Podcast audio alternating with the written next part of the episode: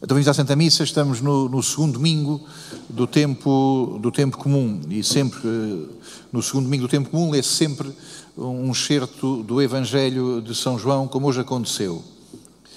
Trump, o Trump, andamos aí eh, todos muito eh, fixados, ou a comunicação social fixa-nos muito eh, no confronto com, com este Presidente dos Estados Unidos que está a terminar o seu mandato, Trump. Eh, Trump é muito útil para nós pensarmos que, que, todas as trampas, que todas as armadilhas, que todos os dramas eh, estão eh, lá apenas nele. Como é óbvio, a sua pessoa não, não é para criar entusiasmo a um padre católico ou não é para criar entusiasmo ao prior do Monte Caparica, portanto não, não é uma figura que, que nunca me tenha sido simpática. Eh, mas eh, também tenho a percepção, como dizia, como dizia o filósofo, quando nos mostram muito uma coisa, estão-nos a esconder outra. Eh, não, o drama do Trump não é de, de ser uma pessoa conservadora, que aliás será conservador nos negócios, no resto da vida não parece ser.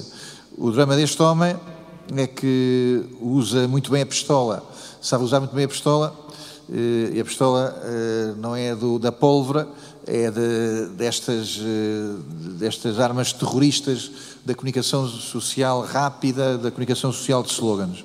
Portanto, o Trump e muitos outros, à esquerda e ao lado e à frente e atrás, são pessoas que têm essa característica extremamente importante, é que sabem usar as palavras eh, quem tem poder é quem tem domínio sobre a palavra. Ninguém se equivoca em relação a isso. O poder é ter a palavra, é conseguir controlar a palavra.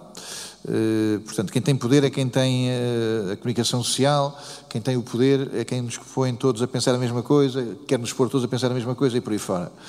Então, este homem, o Trump, é um homem que sempre disparou por onde lhe apetece. o que lhe apetece é que se tornou soberano e importante na sua vida.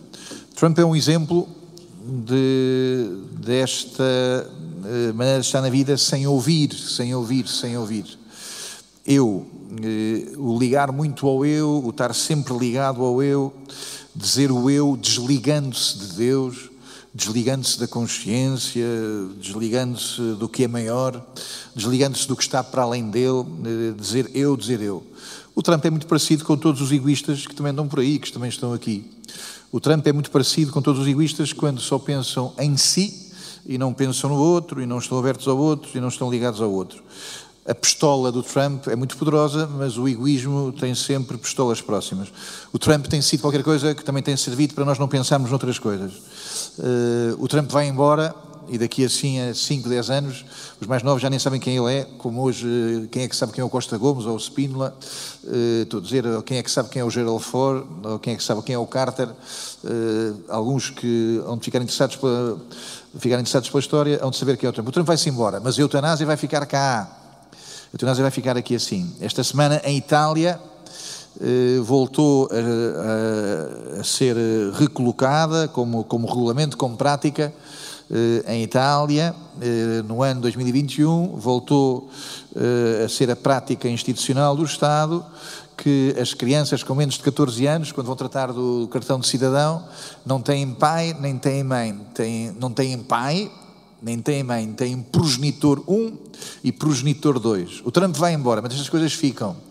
E estas coisas ficam, eh, são coisas que ficam neste sentido de ter a pistola, e ter uma pistola muito grande, e ter a comunicação social, e fazer uma grande bagunça, eh, e fazer uma grande perseguição a quem pensa de outra maneira. Eh, portanto, esta essência, esta essência de, do paganismo, que, que, esta essência do paganismo que é de, de não ouvir, não ouvir, de estar apenas ligado a mim ligar a mim, ligar muito a mim, ligar aos afetos, aos sentimentos, às emoções, eh, ligar às sensações e chamar isso tudo verdade. Se eu sinto, se me apetece, eh, se eh, me vem com muita força, se é qualquer coisa que todos os dias me inclino para aí, é porque é verdade, é porque é autêntico, é porque é sincero, é porque é genuíno. Bom, esta maneira de estar na vida em que eu só ligo ao eu e vou-me desligando de ligar a Deus, eh, e a pouco e pouco, esta maneira de me desligar a Deus torna-se um drama, torna-se uma perseguição religiosa e vai ter uma consequência que é a morte de Cristo. Sempre o ligar demais ao eu, o ligar a mim e a pouco a pouco, dramaticamente, ir esquecendo o outro, ir silenciando o outro, até a este momento delirante que é se ele estiver mesmo morto, já não diz nada e então crucificamos, crucifica, crucifica. A ideia de calar, eh, calar aquele que fala. Eh, esta introdução eh, é-me sugerida para a primeira leitura onde o que ouvimos é exatamente a postura oposta. Alguém que, um rapaz, um rapaz novo, que percebe que o mistério lhe fala, há qualquer, alguém que lhe está a falar, ele eh, ainda não consegue decifrar, não consegue discernir bem quem é que lhe está a falar, vai lá uma vez, vai lá outra, e à terceira apercebe-se. Diz o texto que ele foi crescendo. Eh, Samuel ia crescendo. Tu vais crescendo Samuel ia crescendo e ia percebendo que outro lhe falava, outro lhe falava. Bom, eh, em vocabulário aqui de nós os cristãos, na essência, na essência do pecado, eh, uma das coisas que estão eh, mais presentes ao pecado, o que é entranhadamente dentro do pecado, é este rancor, este ressentimento, é esta raiva ao tempo. O pecado detesta o tempo. O pecado detesta o tempo e por isso as coisas, a justiça tem que vir, a justiça tem que vir já, chama-se vingança. O paraíso tem que vir já, chama-se luxúria. Uh, a força tem que, tem que se afirmar aí já, portanto, ultrapassando qualquer limite. O pecado é este grande rancor às coisas serem demoradas. Deus é o Deus de sentido.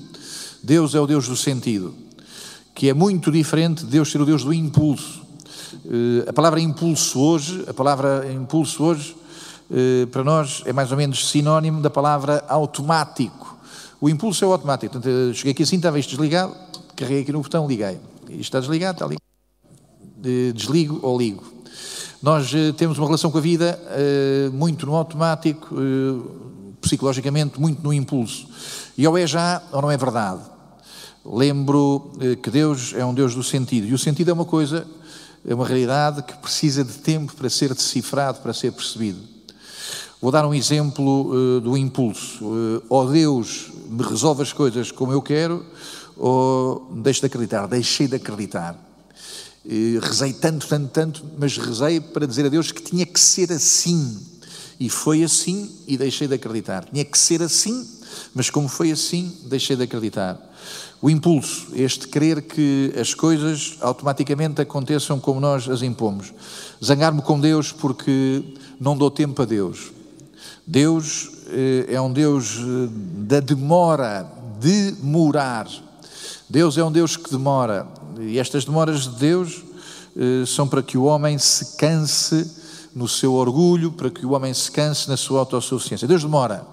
A ver se tu te cansas a ver se tu te cansas da maneira como és autossuficiente, a ver se tu te cansas da maneira como és pretencioso, como és orgulhoso, como sabes, como sabes tu e como sabes que as coisas vão se, vão -se resolver uh, a, a teu belo prazer. Deus é um Deus que demora. Uh, é todo esse, uh, esse percurso que encontramos nesta primeira maravilhosa leitura de um rapaz que está a crescer, é isso que se interessa. Está a crescer, não está emaranhado em si próprio, não está, aliás, emaranhado nos seus projetos, a Bíblia chama-lhe sonhos, não está preso aos seus sonhos. Eh, de repente, eh, ele estava a dormir, portanto, estava a dormir, não estava a sonhar, estava a dormir, foi chamado, acordou, respondeu. Não estamos no mundo dos sonhos. Então, este homem, este rapaz que vai passando os mundos dos seus sonhos, eu assim, eu assado, eu para trás, eu para a frente, eu, eu, eu, o gigante dos seus sonhos, e a pouco e pouco, então vai dando lugar eh, à voz de um outro, a perceber a voz de um outro, a perceber eh, o que o outro quer para si, o que o outro quer para si. Bom, eh, a segunda leitura eh, traz-nos esta primeira ao contrário. Traz esta primeira pela negativa e fala-nos da imoralidade. Da imoralidade. A imoralidade. A imoralidade é esta, eh, está aqui resumida nesta afirmação: não pertenceis a vós mesmos. A imoralidade, a ideia de que pertencemos a nós mesmos. Todas as, mulheres eh, que fazem eh, aborto estão envolvidas numa situação extremamente, extremamente complicada. Uma mulher que faz aborto nas complicações, nas aflições, na, num momento de loucura, é uma situação, uma mulher que faz aborto e diz eu sou dona do meu corpo, eh, a pessoa que se justifica, a pessoa que tem toda uh, uma literatura, toda, toda um discurso para se justificar, está numa situação muito mais complicada ainda. Está numa situação muito mais complicada.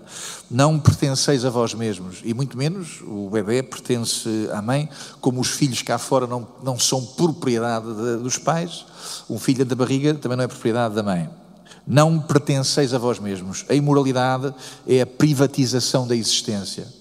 E esta é uma das coisas mais uh, dramáticas que aconteceu no âmbito da Igreja Católica também, que é este aburguesamento da existência. A vida é minha e quem é Deus? Deus uh, é o subsídio de inserção. Uh, mais do que isso, mais do que um subsídio de inserção, Deus é o que tem a obrigação de subsidiar as minhas escolhas. Quem é Deus é o que tem a obrigação de subsidiar este facto. Eu sou meu, eu sou de mim próprio. Não pertenceis a vós mesmos, não pertenceis a vós mesmos. Eh, este drama eh, que tem que ver quando nós achamos que a vida é privatizada, que a vida é privada. Uma das grandes importâncias de virmos à missa ao domingo é que a vida não é privada. A igreja não é propriedade privada, eh, de certeza que não é do prior. A igreja não é propriedade privada. Mas a Igreja nunca aceita, acerca de si própria, dizer que estão ali fora os negócios, estão ali fora, estão ali fora as, eh, as lojas, estão ali fora os cafés, etc., que são dos, dos donos do negócio, que são propriedade privada dos seus proprietários, e aqui a Igreja, propriedade privada dos cristãos. A Igreja não é uma propriedade privada, a Igreja é uma comunidade. A igreja é uma comunidade, a igreja é uma comunhão, a igreja é uma relação, a igreja é um património. A diferença entre privado e património é que no privado, entre só eu e o meu negócio, no património está a família, está os que pertencemos, está os que estamos ligados uns aos outros. Então, eh, não pertenceis a vós mesmos, nós somos do Senhor, não pertencemos a nós mesmos. As carmelitas, ainda hoje, no convento delas, onde seja, não dizem o meu livro, foram treinadas, são educadas a dizer o nosso livro. Não dizem o meu relógio, se o tiverem, não dizem a minha caneta, dizem o nosso relógio, dizem a nossa caneta. Não é porque são comunistas, é porque têm esta consciência de uma pertença, de uma pertença maior. Não pertenceis a vós mesmos, não pertenceis a vós mesmos. Vou dar alguns exemplos. O desespero é um momento em que a minha dor e o meu sofrimento só pertencem a mim é extremamente impressionante, é extremamente impressionante. É impressionante o facto de que não encontramos entre o suicídio de Cleópatra e o Werder do Goethe, não encontra, que é um personagem da literatura no século XVIII, não encontramos nenhum gênio cristão a suicidar não é porque as pessoas não sofriam, não é porque as pessoas não sofriam. O Leonardo da Vinci, o Miguel Ângelo, eh, não é porque não sofriam. Eh, não é porque o Camões não sofria. Não encontramos os cristãos a suicidar, não pertenceis a vós mesmos. A ideia de que a dor é só minha é uma ideia desesperante. Com a dor faz-se a igreja, com a dor faz-se a família, com a dor fazem-se vocações, com a dor faz-se a comunhão, com a dor faz-se um povo, faz-se uma história. Não pertenceis a vós mesmos. Com a dor faz-se esta coisa absolutamente maravilhosa que é o corpo místico de Cristo. Não pertence a vós mesmos. Quando a dor só pertence a nós, quando a dor pertence a nós, estamos tão perto do, desespero. É a minha dor e é o meu fracasso e vou por aí abaixo. Não, eh, o dinheiro não pertence, só, não pertence só a nós. Quando o dinheiro não pertence só a nós, há património. Quando o dinheiro não pertence só a nós, há coisas bonitas. Quando o dinheiro não pertence só a nós, não é só o condomínio fechado. Há uma igreja bonita, há uma igreja que é monumental, eh, ao serviço, ao serviço aos pobres. Há obras da igreja, há obras da igreja que vivem da generosidade dos cristãos. Nunca, já disse outro dia aqui assim, nunca como neste ano da pandemia, eu recebi eh, tantos donativos em dinheiro em favor dos pobres. Não pertenceis a vós mesmos, não pertenceis a vós mesmos. Eh, somos uns com os outros e somos uns responsáveis com os outros. Bom, eh, que Deus nos dê, que Deus nos dê esta vitória sobre uma sensibilidade burguesa à existência, burguesa. Está bem se está bem para mim, está mal se não está mal para mim. Não é verdade, não é verdade. Quando não está bem para mim, pode estar a acontecer um bem maior. Pode estar a acontecer um bem maior. Quando não está, não está ótimo para mim, pode estar a acontecer um bem maior. Pode não estar a acontecer eh, nada de ótimo para mim, mas estará a acontecer o bem maior. Eh, é por isso que, às vezes, eh, estes caminhos das pandemias podem permitir que aconteça um bem maior, que assim seja. Bom, chego a esta página do Evangelho e já venho atrasado, e é uma página absolutamente formidável, e de alguma maneira também é a página, página tabu, é a página do fracasso. Esta página da Bíblia é a do fracasso da maior parte das. De, peço desculpa, é, é a página de todas as pessoas que fracassaram na sua vida da fé, fracassaram eh, na compreensão desta página. Para mim, prior, eh, para mim, padre, eh, o, que é que, o que é que funciona bem na igreja? É, que, quando é que a igreja funciona bem? Quando esta página foi percebida pelas pessoas, foi vivida pelas pessoas. Ao contrário, eh, ponho esta pergunta e já hoje a fiz e repito: porquê é que as pessoas eh, vêm à igreja e deixam de vir à igreja? Não estou a falar daquela pessoa que vive eh, lá no meio dos muçulmanos e nunca ouviu falar da Igreja Católica. Não estou a falar daquela pessoa que vive aqui assim em Almada, que vive aqui no Monte da Caparica e que não foi batizada ou que se foi e depois nunca veio à igreja. Estou a falar daquelas pessoas que vieram aqui à igreja, vieram aqui à igreja e foram vindo e deixaram de vir. Vieram aqui à igreja por uma mentira, foram estando por cá por uma mentira primeira, foram estando por cá eh, à procura de sensações. Isto é giro, aquilo é giro. Foram vindo à igreja e foram estando por cá à procura de que isto fosse giro, de que isto fosse giro. Eh, foram fazendo cócegas uns aos outros. Chama-se isso, eh, o São João, noutra passagem do Evangelho, diz qualquer coisa muito próximo disto. A gente está cá, vamos fazendo coisinhas engraçadas uns aos outros, gostamos, gostamos divertimos-nos, e como diz São João, eh, damos glória uns aos outros. Eh, epá, tu és muito bom, és muito bom. Vamos procurando dar prémios uns aos outros, vamos fazendo, afagando, afagando o ego um dos outros e mesmo fazendo coisas, fazendo coisas que nos dizem que, são, que somos ótimos, que somos pessoas solidárias, que somos pessoas que ajudamos os outros. A igreja não existe, a igreja não existe, nem sequer, a igreja não existe porque tu deves fazer o bem e deves evitar o mal. Para isto existe a tua consciência. E no limite existe o Código Civil. O Código Civil é que diz que se tu roubas vais preso e, e se tu cumpres os teus direitos tens lá uh, os subsídios devidos do Estado. A Igreja não existe para sermos solidários, nem para sermos tolerantes, nem para os imigrantes serem tratados por nós. Queira Deus que as instituições do Estado funcionem e hoje em dia, quando os cristãos são 20% das pessoas, ou que seja, é óbvio que há de haver outros mecanismos para que estas coisas funcionem. A Igreja não existe eh, para que sejamos eh, pessoas eh, que têm todos os valores humanos e que são pessoas que estão aqui no mundo para tornar o mundo melhor. Estamos cá para tornar o mundo melhor.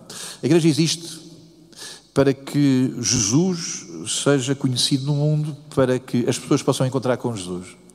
A igreja existe para que as pessoas tenham comunhão com Jesus. O resto é resto.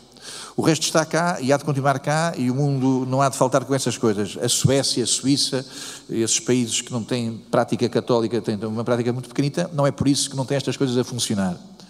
O que é educar? Naquele tempo estava lá o professor, estava lá o pai, estava lá o chefe da catequese, estava lá o chefe dos escoteiros. Naquele tempo lá estava lá o professor eh, e viu dois rapazes e disse: Esse sim, educar, ser pai, ser mãe, é dizer, este é que vale a pena seguir.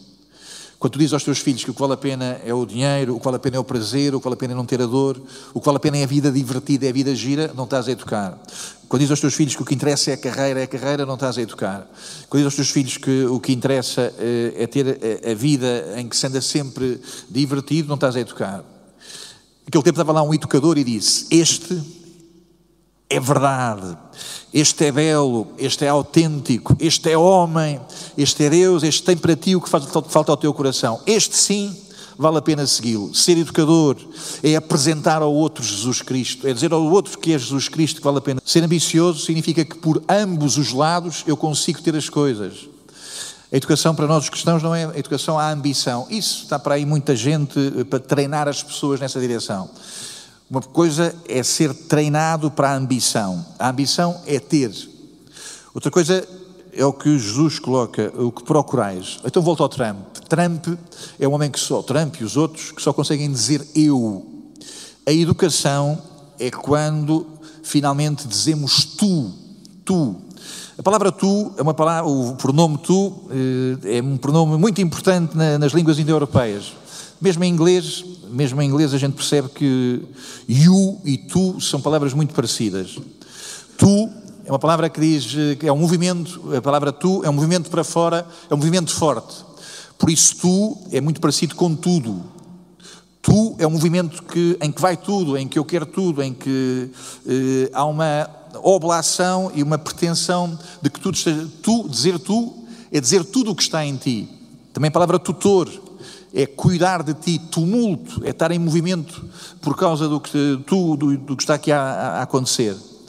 Então, a educação que, como surge neste Evangelho, é quando deixamos de ser apenas ambiciosos e dizemos tu. Eh, o que é que tu procuras? É a ti que eu procuro. É o teu reino, é o teu dom, é a tua santidade, é a tua vida, é o que tu trazes a mim. Bom, eh, esta coisa é muito, muito pessoal. E é por isso que este Evangelho não nos descreve o sítio. Mas onde é que isto foi? Foi em Fátima? Foi na Nazaré? Onde é que isto foi? Onde é que é o lugar onde isto foi? Foi na igreja do Monte da Caparica? O Evangelho é muito impreciso, é muito vago. Eles foram com Jesus, ver onde morava e ficaram com ele nesse dia, nessa hora, por volta da hora décima. Mas onde é que isso foi? É no coração de cada um. Onde é que isso foi? É na tua vida. Onde é que isso foi? É no teu coração, quando o teu coração encontra Jesus. Mas eh, esta imprecisão se aponta para a experiência de cada um, tem um dia e tem uma hora. Eh, tem um dia e tem uma hora. Era por volta da hora décima. Isto acontece mesmo. Isto é para acontecer mesmo. Isto tem um horário. E o horário, termino, o horário é quando nos acontece como Samuel. Naquele tempo, Samuel eh, estava lá no templo do Senhor, onde se encontrava a arca de Deus. Eu penso que é preciso andarmos perto da arca de Deus. A arca de Deus é Nossa Senhora, é o pedido de virgindade. Ó oh Maria, guarda-me virgem. Andar, ser guardado virgem quer dizer, ó oh Maria, guarda-me com a intenção que Jesus tem para mim. Ó oh Maria, guarda-me virgem. Guarda-me com a intenção que Deus tem para mim. Isto aconteceu uh, com Samuel perto da arca de Deus, quer dizer que é o lugar onde Deus fala. A gente perceber o que Deus quer para nós é andarmos por perto da palavra de Deus. Para percebermos o que é que Deus quer para nós, temos que andar por perto de Nossa Senhora, temos que andar por perto da palavra de Deus. Uma e outra, Nossa Senhora e a palavra de Deus, fazem-nos perceber o que Deus quer para nós, fazem-nos eh, saber o que Deus quer para nós. Que o Senhor nos dê encontrá-lo, que o Senhor nos dê encontrá-lo na maneira como somos dóceis à Virgem, na maneira como encontramos respostas na, no amor profundo à palavra de Deus.